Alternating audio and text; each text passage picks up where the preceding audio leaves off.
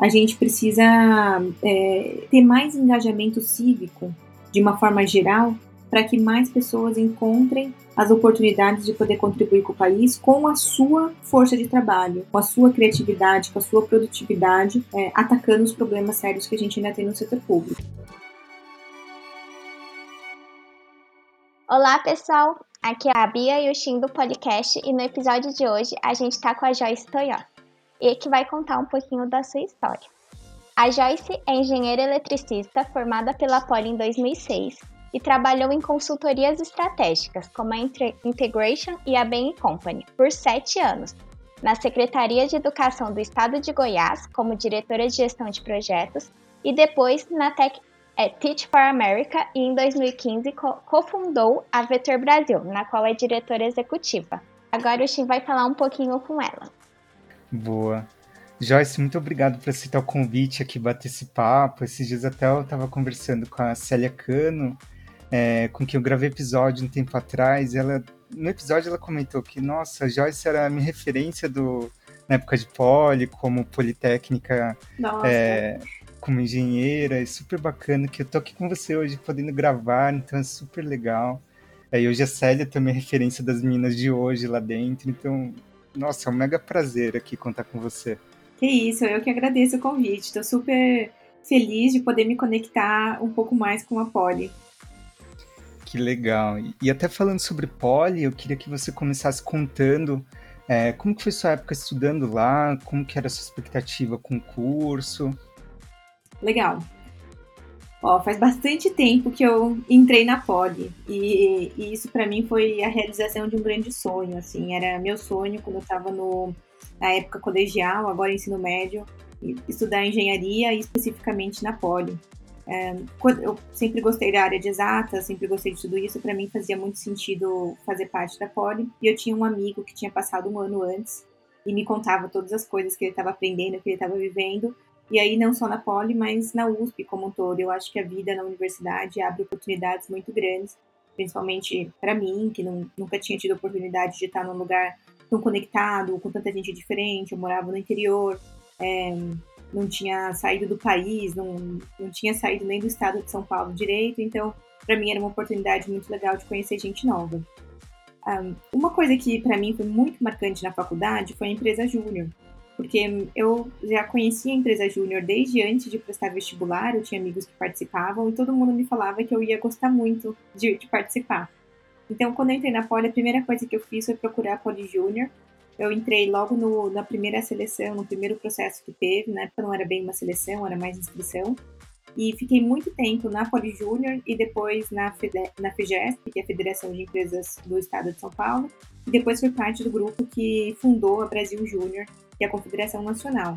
Então, eu me dediquei muito à empresa júnior, até deixando um pouco de lado as matérias e matando algumas aulas para poder fazer reunião e viagens para fora. Mas foi uma coisa que eu também vivi muito intensamente, assim, não foi foi para mim uma das coisas mais marcantes mesmo da minha da, da faculdade. Nossa, que bacana. Isso é até uma coisa que a gente sempre comenta com os bichos, né? Galera que entra, as bichetes que são essas atividades extras que a gente faz na Poli que vão configurar muita coisa, né? Vai ser o dia a dia nosso. É, não deveria ser só Poli, porque realmente tem toda a questão de pressão, né? Como que a gente, quando faz só matéria, fica aquela, aquela pressão de provas, trabalhos o tempo todo. E falando sobre Poli Júnior, essa época, é, eu imagino que deva ter sido isso um dos componentes para você decidir sua trajetória em consultoria, né? Começar a carreira em consultoria. Foi isso mesmo ou teve mais coisa além disso? Com certeza, trabalhar na Poli Junior me influenciou nesse sentido, tanto porque a gente fazia consultoria, não era estratégica, era de engenharia, é, quanto porque eu conhecia muitas pessoas que tinham saído da Poli Junior e do movimento Empresa Júnior como um todo e foi para consultoria. Mas eu, eu falo de uma forma é, engraçada, mas que tem um fundo de verdade, que assim, quem não sabe o que quer fazer da vida acaba fazendo consultoria, né? E tem um fundo de verdade nisso, porque assim, a consultoria ajuda muito para quem ainda não decidiu em que setor, em que indústria gostaria de trabalhar, porque ali você faz projetos de três, quatro meses em lugares diferentes, trabalhando com pessoas diferentes, conhecendo indústrias diferentes, geografias diferentes. E isso ajuda é, o profissional a encontrar aquilo que faz mais sentido para si. Então, para mim, eu realmente estava meio perdida no final da poli. Eu, eu gostava do que eu estudava, mas eu não queria trabalhar com engenharia e, e não sabia o que fazer. Então, acabei fazendo consultoria e isso, de fato, me ajudou a encontrar o que de fato eu queria fazer. Então, para mim, foi uma, foi uma história bem padrão, digo assim, de, de que eu vejo com meus amigos consultores também, que é ficar um período na consultoria, aprender bastante, conhecer coisas diferentes e escolher onde você quer seguir sua carreira. Que bacana. É realmente um dos caminhos que a gente discute aqui na Poli, né? De ah, quais são os ramos tradicionais que a gente segue, né? Galera que vai trabalhar com engenharia, que vai para banco, ou quem tá meio perdido vai para consultoria e depois se encontra. E realmente parece que é verdade isso, dá para se encontrar depois do, do período de consultoria. Totalmente. Que bacana. Fico feliz de saber disso, que não é só lenda urbana. e me conta mais sobre como que foi essa época de consultoria é, dos principais projetos, desafios e o que, que te ajudou é, a ter mais certeza do que você queria de fato, né? Quando, como que foi o estalo de se encontrar? Uhum. É, bom, consultoria eu trabalhava muito. Acho que existe também essa, esse estereótipo de que o consultor trabalha muito e ele é real. E viajava muito também. Então, nunca estava em casa, estava sempre viajando. Eu acho que durante um período da minha carreira eu gostava muito disso. Hoje eu tô, eu vejo como um lado positivo de todas as coisas ruins que a gente está vivendo durante a pandemia. Para mim tem um lado positivo que é viajar menos, porque estou cansada disso tudo. Mas na, na época eu gostava muito de viajar. Eu morei nas cinco regiões do Brasil e isso me deu uma uma vivência diferente, uma forma de ver o nosso país de uma forma mais completa e não ficar achando que o Brasil vai da Faria Lima paulista, né? A gente cresce com uma cabeça, principalmente acho que aqui em São Paulo, muito fechada, de que aqui é o centro de tudo e, e não entende as riquezas e as diversidades que existem no nosso país, que é tão rico. Então, a consultoria me ajudou muito nesse sentido, é, de viajar. Eu aprendi muitas coisas, é, acho que muitas horas de trabalho significavam, na verdade, muitas horas de aprendizado. Porque toda hora eu estava numa indústria diferente, fazendo um projeto de matemática diferente, e a gente tem que aprender para depois poder trabalhar, para poder fazer. E isso era muito recompensador. Mas tem um lado que, que para mim foi muito difícil, assim, foi não ter valorizado tanto é, o meu, as horas que eram importantes para mim também. E eu acho que vem da minha imaturidade profissional, né?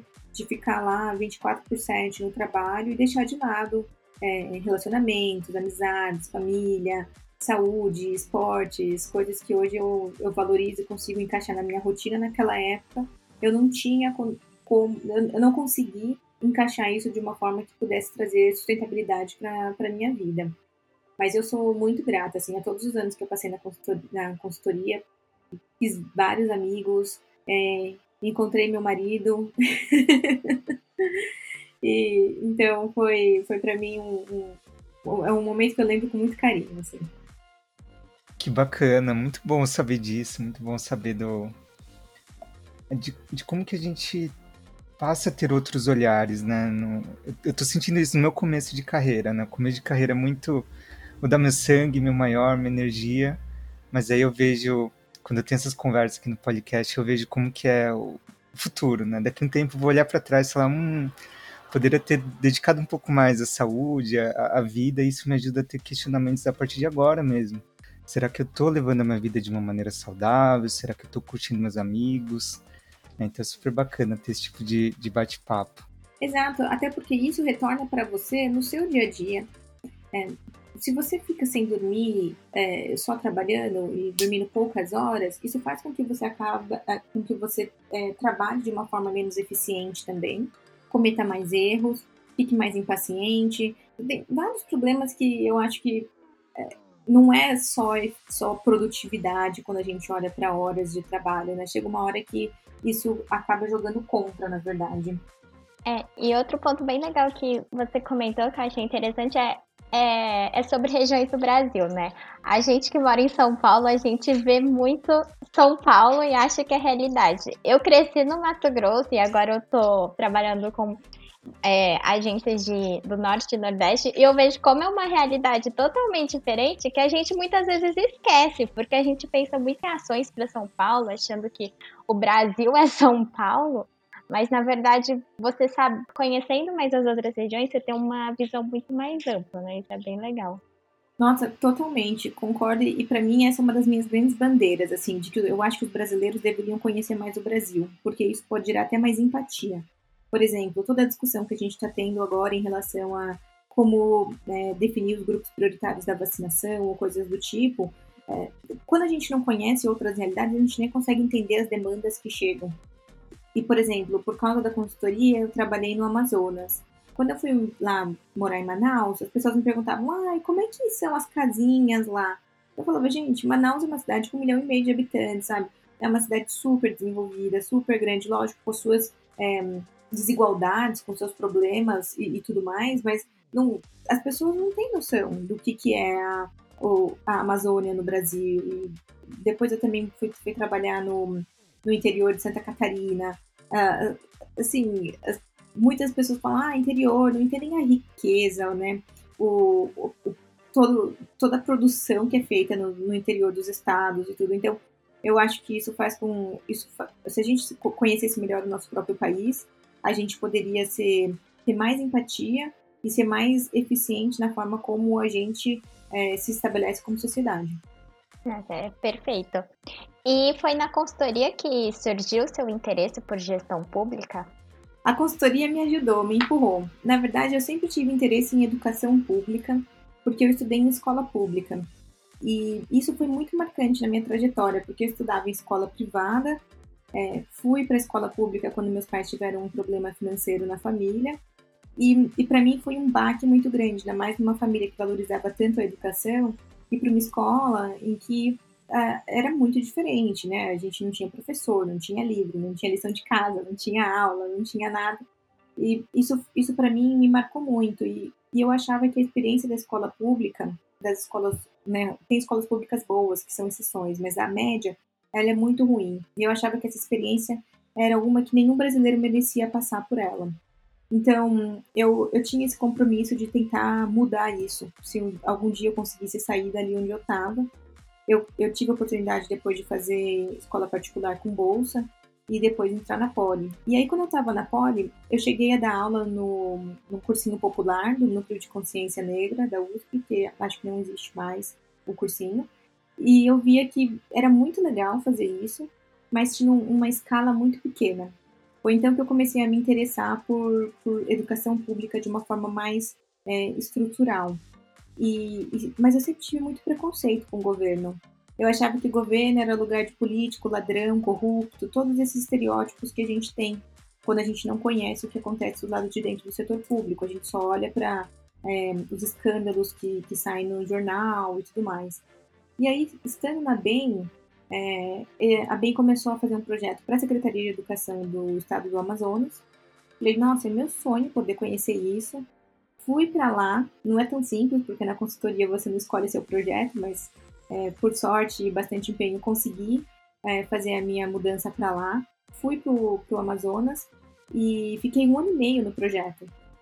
E eu descobri muitas coisas lá, assim. E uma das coisas que eu descobri é que é possível fazer mudança. E essas mudanças, por menor que elas sejam, elas têm um impacto muito grande, porque elas vão mudar a vida de milhões de pessoas. E isso é muito apaixonante. Uma vez que você trabalha com algo é, tão grande, tão escalável e tão importante, é difícil sair para ir fazer qualquer outra coisa na vida. Então, é, tanto é que eu fiquei um ano e meio lá, que é um tempo muito longo, em geral consultores não ficam tanto tempo nos projetos. Isso é, poderia até ter atrapalhado meu, meu desenvolvimento da minha carreira na consultoria, mas eu fiquei porque eu queria aprender mais, eu queria terminar as coisas que eu estava fazendo, me desenvolver. E aí sim, depois eu resolvi sair da consultoria para seguir nessa área. Então, isso a, a, a consultoria me, ajud, me deu a oportunidade de experimentar, de me apaixonar e aí depois poder me jogar. Ah, bem legal. Então, vamos falar um pouquinho dessa tua transição né, de carreira para o terceiro setor. E durante essa transição, você trabalhou no Teach for America na época do seu MBA na Stanford Graduate School of Business. Você pode contar um pouquinho mais desse, desse período? Sim, eu fui, fui fazer MBA fora. É uma coisa que eu, eu sempre tive vontade de morar fora do Brasil, estudando ou trabalhando, porque eu nunca não fiz intercâmbio, eu não, eu não fiz nada disso é, antes. E, e aí eu nunca tinha imaginado fazer mestrado fora do Brasil. Para mim era uma coisa muito inalcançável. Mas uma vez que eu via que todos os meus amigos, meus colegas estavam fazendo, isso começou a se tornar mais, mais possível. E aí eu comecei a investir nisso, fazer o application, tudo mais, e fui para Stanford, era o lugar que eu queria ir, porque quando eu fiz o meu MBA, eu fiz em paralelo o mestrado em educação. E Stanford tinha um centro de pesquisa em educação com foco em Brasil. Eu queria voltar para o Brasil, sempre quis, então para mim era um lugar especial, assim, focado nisso. É, lá para mim foi uma experiência muito diferente. É, assim, eu tive aulas boas pela primeira vez na minha vida. Nada contra, não é uma crítica, mas é, nem todas as aulas né, que a gente tem na Poli são muito boas. Os professores são incríveis, acho que são pessoas muito legais e fazem pesquisas boas, mas nem todos são, gostam da parte da aula. E, e, lá a gente tinha aulas que eram assim realmente muito bem preparadas. Acho que isso me mostrou um outro lado assim de, da educação em si, da formação de pessoas. Fora isso, acho que uma outra coisa que acontece bastante lá em Stanford é que todo mundo pensa muito em empreender. Né? Todo mundo tem essa imagem de que ah, startups, de alunos de Stanford, etc. Para mim, isso nunca tinha sido uma realidade. Eu nunca tinha me visto como uma potencial empreendedora, nunca tinha me visto com esse, é, essa possibilidade.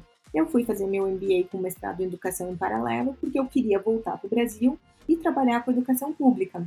E eu acho, eu achava e continuo achando que o que mais falta na educação no Brasil é gestão. E é por isso para mim fazia sentido estudar, fazer um MBA. É, só que uma vez que eu estava lá, as pessoas estavam, né, eu, comecei a me mexer também.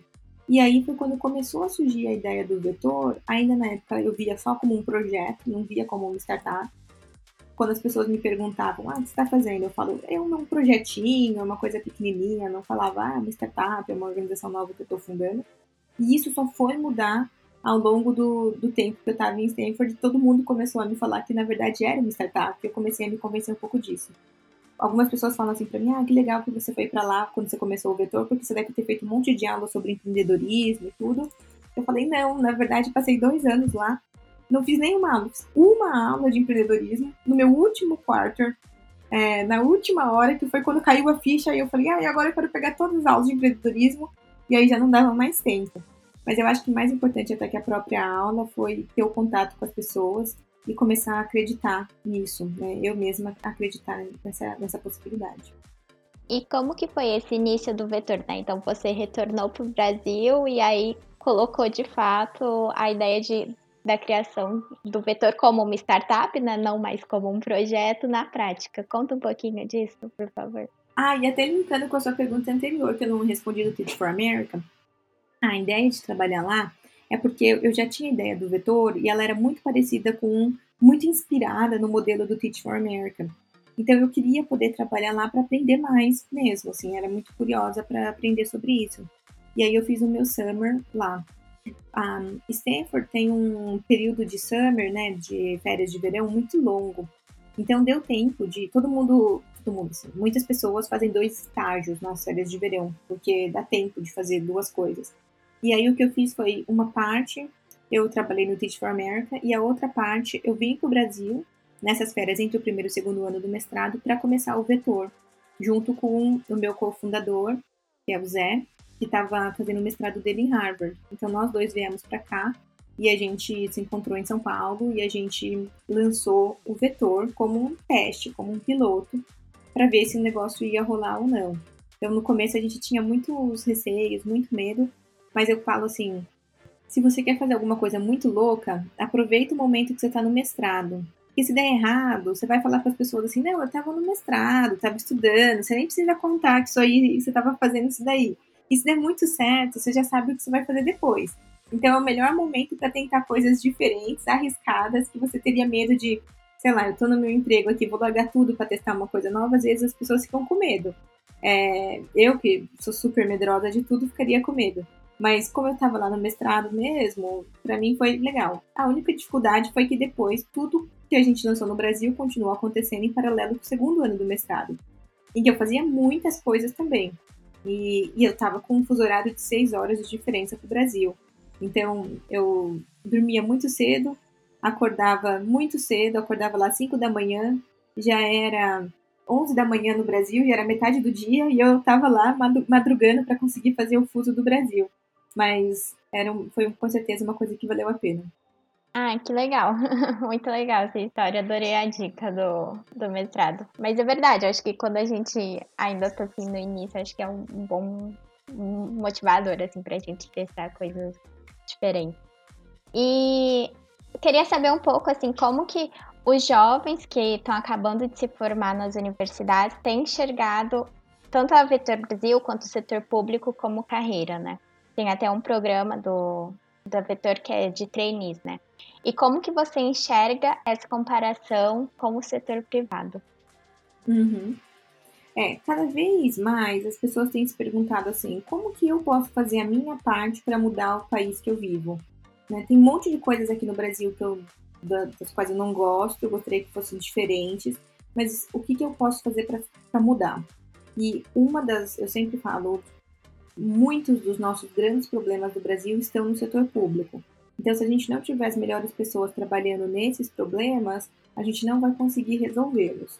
E a gente vê que é crescente esse interesse e é crescente o número de pessoas que querem fazer essa transformação e topam e trabalhar num lugar diferente, né? Uma coisa que a gente faz muito no Vetor é pessoas irem trabalhar em estados diferentes dos seus estados de origem. 80% dos nossos é, participantes dos nossos programas se mudam de estado. Então, gente de São Paulo que vai para Amapá, tem gente do Ceará que vai para Santa Catarina e assim vai, para também fazer com que as pessoas conheçam mais o Brasil e, e respeitem mais o próprio país. Mas os nossos políticos, alguns deles, não ajudam nessa propaganda.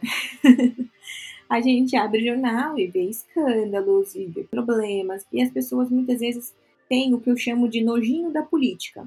Falam, ah, eu não gosto de político, eu não gosto de partido, etc. Agora, se a gente gosta de democracia, a gente tem que gostar de partido, né?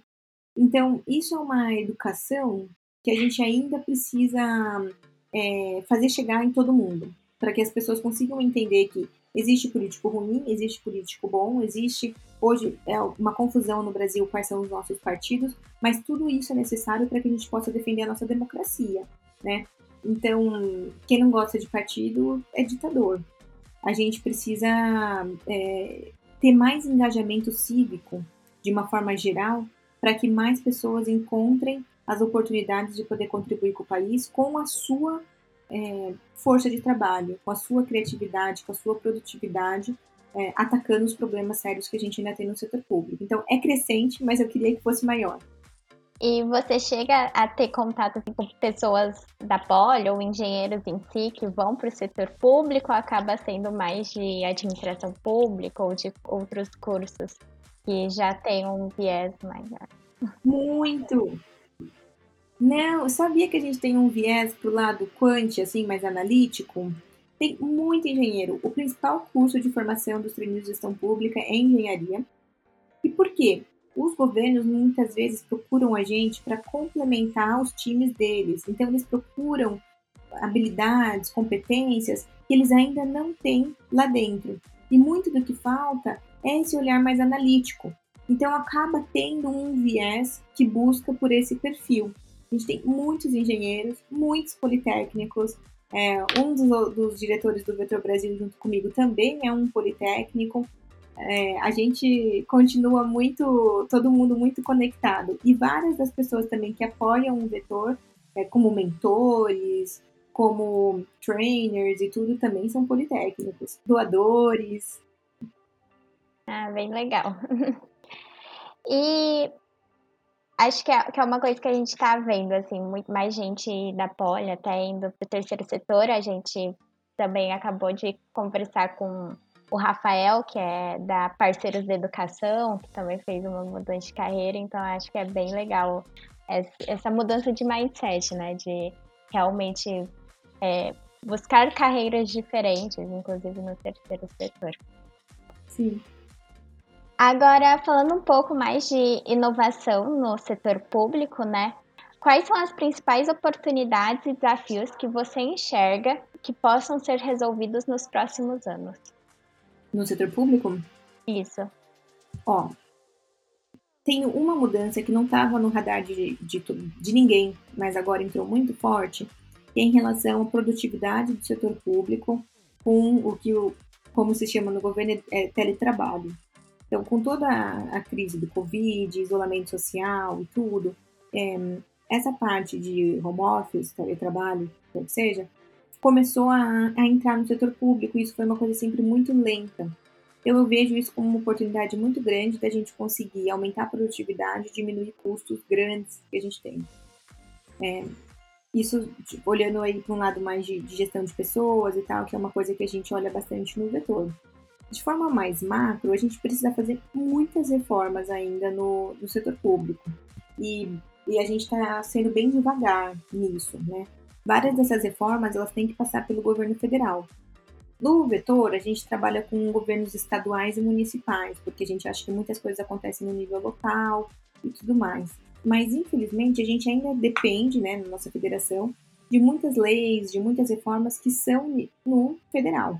Então, eu vejo que a gente tem a oportunidade de fazer grandes mudanças na parte tributária, do, de forma geral, no, no Brasil, se a gente conseguir avançar com a reforma, e na parte administrativa também, que é uma reforma que o, o governo começou a articular no, no comecinho do, do mandato e meio que é, ficou um pouco estacionada agora, né? Não teve tantas, tanta, tanto avanço.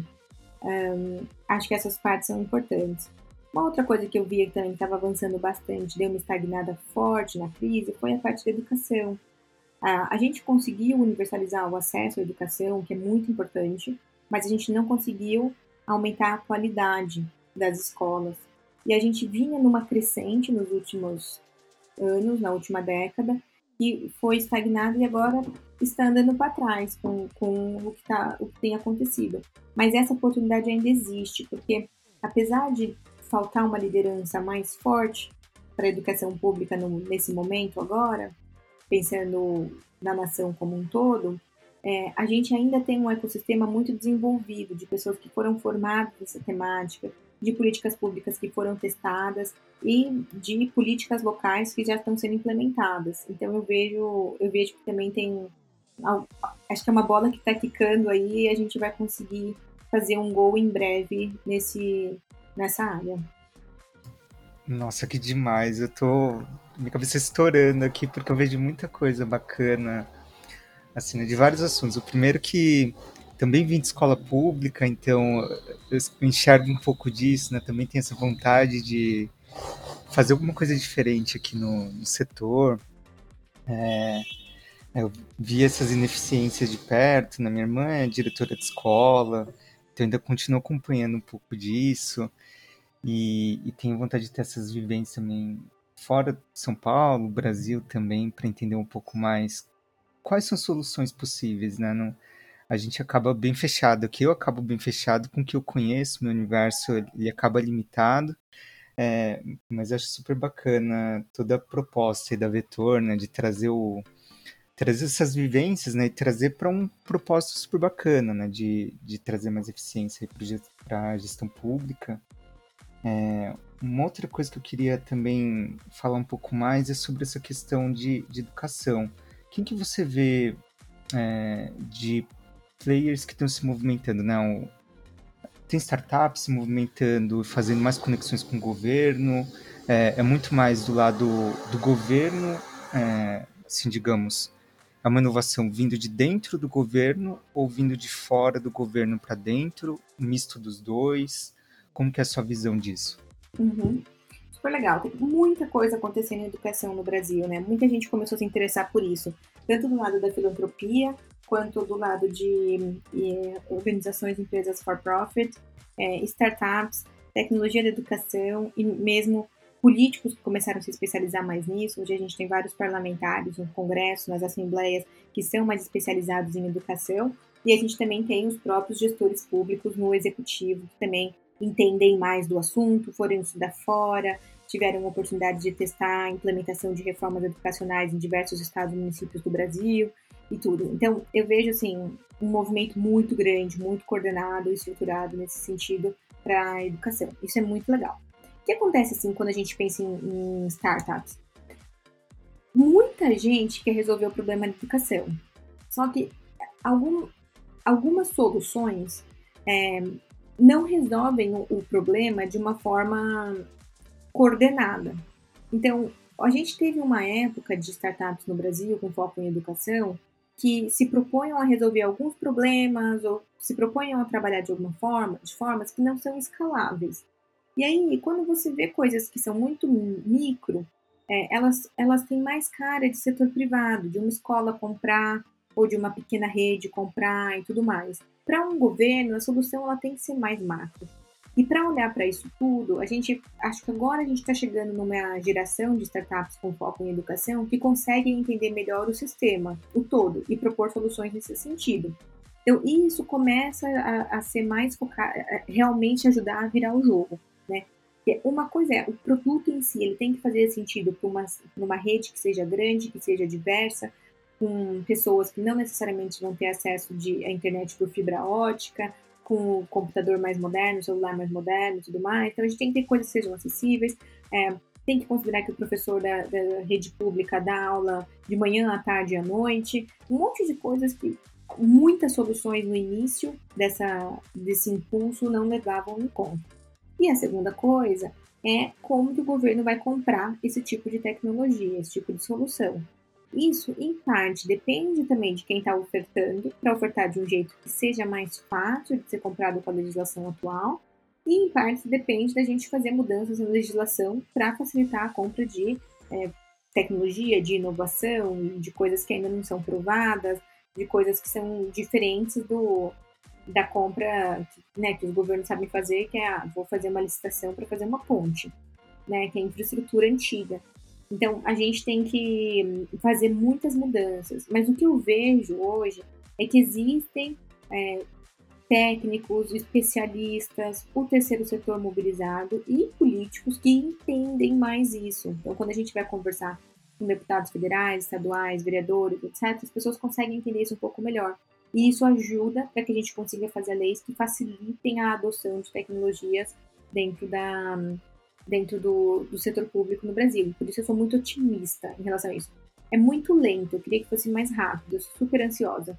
Então, é, é óbvio, a gente vê a urgência que a gente tem na nossa rede educacional, o quanto a gente está atrasado, e é desesperador, assim. Mas eu acho que a gente vai, vai andar para frente, porque a gente tem um. A gente está com muito mais desenvolvimento, pessoas com muito mais olhar para isso do que a gente tinha no passado.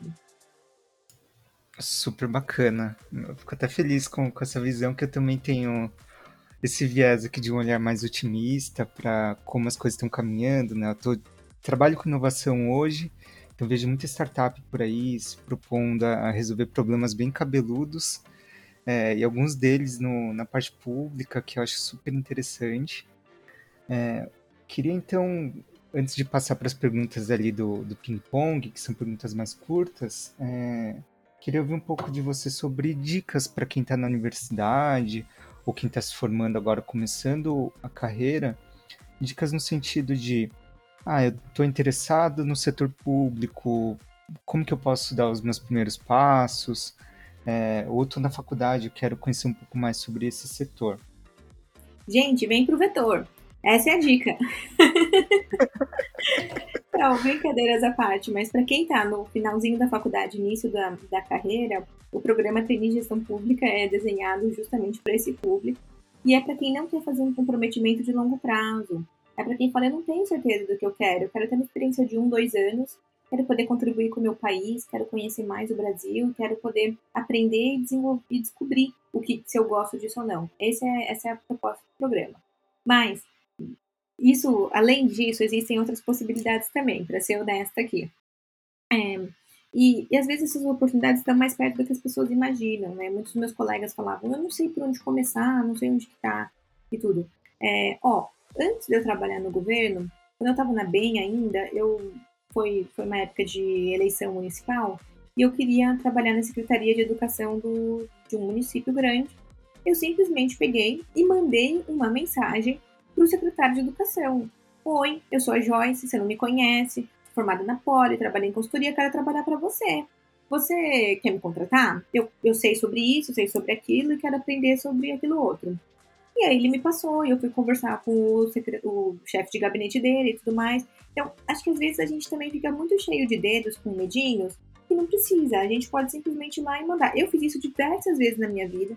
Algumas vezes deu certo, algumas vezes não deu certo, que é assim que a vida funciona. Mas só de fazer isso você desenvolve networking, você começa a conhecer pessoas, você começa a se conhecer mais também.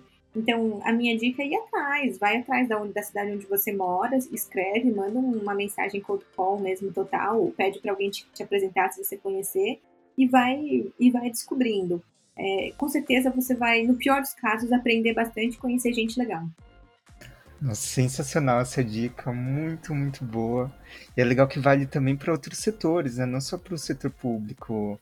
A gente vê isso também acontecendo. Já teve outros entrevistados aqui no podcast que falaram que conseguiram estágio, trocaram de emprego, fazendo a mesma coisa, né? Indo atrás, falando, olha, manda mensagem despretensiosamente aqui, vai que dá certo e dá super certo, né? Acho que o mundo aqui a gente precisa arriscar um pouco mais. É claro que vai ter hora que a gente vai tomar não e faz super sentido, né?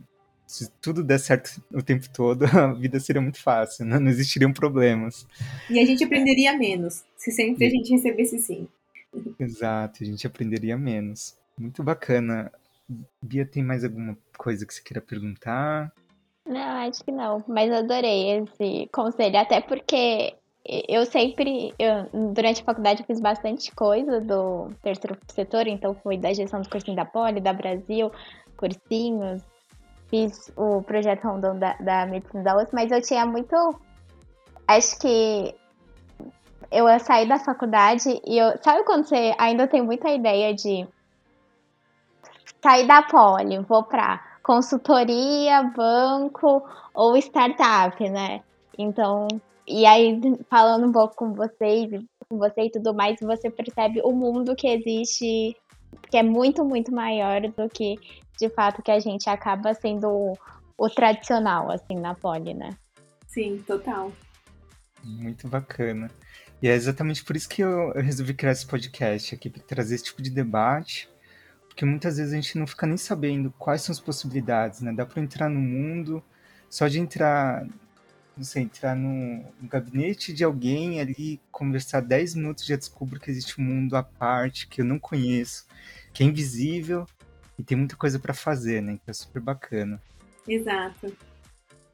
Muito bom. Joyce, adoraria ficar aqui mais, juro, 10 horas aqui conversando direto, explorar muito mais coisa, que eu sou super curioso. Eu espero muito que dê para gravar mais episódios, alguma coisa ainda mais específica aqui. Claro, Mas até para não não roubar muito mais seu tempo, eu, eu queria partir para uma sessão aqui de perguntas mais rápidas, então a gente apelida aqui de ping-pong. Começando, a primeira pergunta é se você pudesse conversar com você mesma no seu último ano de poli, qual conselho você daria? Ah, com certeza era se cuide mais.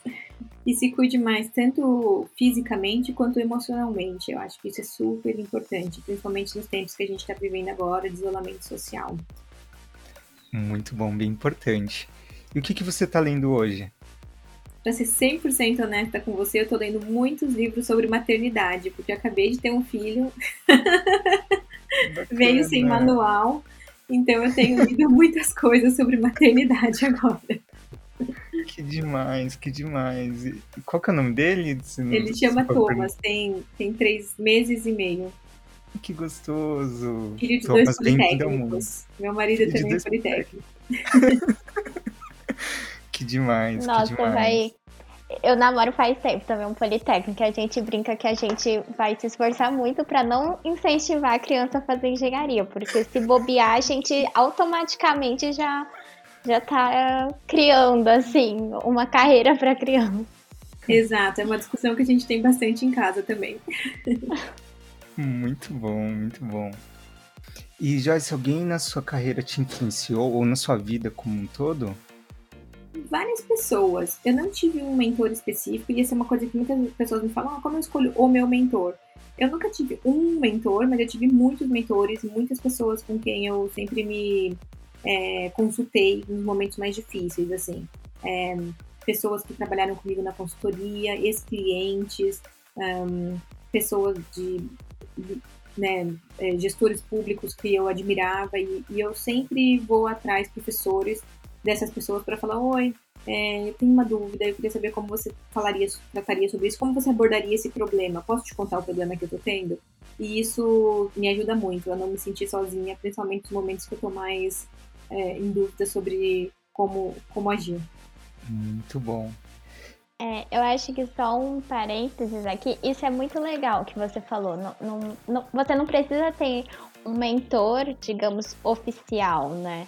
Acho que você chega numa pessoa que você acha que vai te agregar bastante e, compartilhar com ele algo, é, acaba te ajudando muito. Porque eu acho que tem gente que espera ter um mentor oficial, às vezes a gente tem e ajuda pra caramba, mas acho que fazer essas conversas são super importantes. Exato. Excelente dica. Anotado aqui. E você tem alguma fonte de atualização diária, algum, news, algum newsletter, algum podcast que você acompanha? Eu acompanho bastante notícia, né? Porque meu trabalho no Vetor também está muito impactado por isso. Mas eu. Sabe uma coisa que eu gosto muito? Do meio. Aquele que vem as notícias por e-mail às sete da manhã. Eu, eu gosto bastante de começar o dia por lá. E depois eu ouço muitos podcasts de, de jornais. Estadão, Folha, Globo. Eu acho que podcast tem sido uma coisa que, que tem me ajudado muito a me manter informada. Que bacana, muito bom. Espero que entre na lista podcast também. Sim. Boa. E nessa sua trajetória, você já ouviu muita gente, já desenvolveu muita coisa, é, mas deve ter algum aprendizado que você mesma desenvolveu ou recebeu e agora está passando para frente. É, que aprendizado é esse?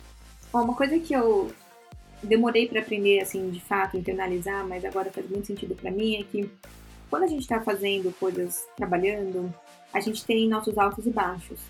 Mas os nossos altos nunca são tão altos assim e os baixos também nunca são tão baixos assim. Eu acho que, principalmente no começo da minha carreira, eu era muito drama nossa, aconteceu isso, agora é o máximo, essa promoção é a coisa mais legal do mundo. Tipo, não, sabe? É só uma promoção. Tudo bem, é bacana, parabéns. E a mesma coisa quando era uma coisa negativa, no vetor, às vezes. A gente tentava fazer uma coisa e não dava certo. Eu falava, nossa, agora ferrou tudo, agora acabou e tudo mais. Que ideia de jirico de fazer o Vetor Brasil, quem, né? E não, gente, tudo bem, foi um problema é, não foi dessa vez, a gente vai continuar tentando e vamos seguir em frente. Então eu acho que eu comecei a ver as coisas com um pouco menos de drama na, na minha vida e isso me ajudou a ter mais estabilidade emocional. Uau, baita aprendizado aqui, vou aplicar pra minha vida mesmo, porque eu também me encontro direto em alguma situação assim, nossa, isso daqui é o, o fim do mundo. o meu maior alto até agora, nunca mais supero isso e, e, é engraçado que aí ver uma, uma visão mais madura, assim, é super gostoso, também bem, bem bacana aprender isso. Então acho que a gente aqui já, já fez um papo super rico, Joyce, muito obrigado por compartilhar, né? Tirar esse tempo. Imagino que deva ter sido bem difícil achar um espaço aí na agenda, mas ajuda muito a gente aqui que está acompanhando, que, que ouve histórias de gente da Poli para se inspirar é, e para conhecer mais coisas, né? Então, nossa, muito obrigado, acho que em nome de todo mundo, né? Em nome de quem está tá acompanhando aqui o podcast, porque é sempre um aprendizado super legal. Eu que agradeço, super feliz de bater esse papo e fico super disponível para a gente poder continuar conversando daqui para frente. Muito obrigada, foi um prazer falar com você. Igual o Chico falou, você é muito referência, assim. acho que principalmente para as meninas ou para o pessoal que gosta de terceiro setor. Então é um prazer estar aqui falando com você. Ah, que legal! Eu que agradeço, pessoal. Obrigadão, adorei.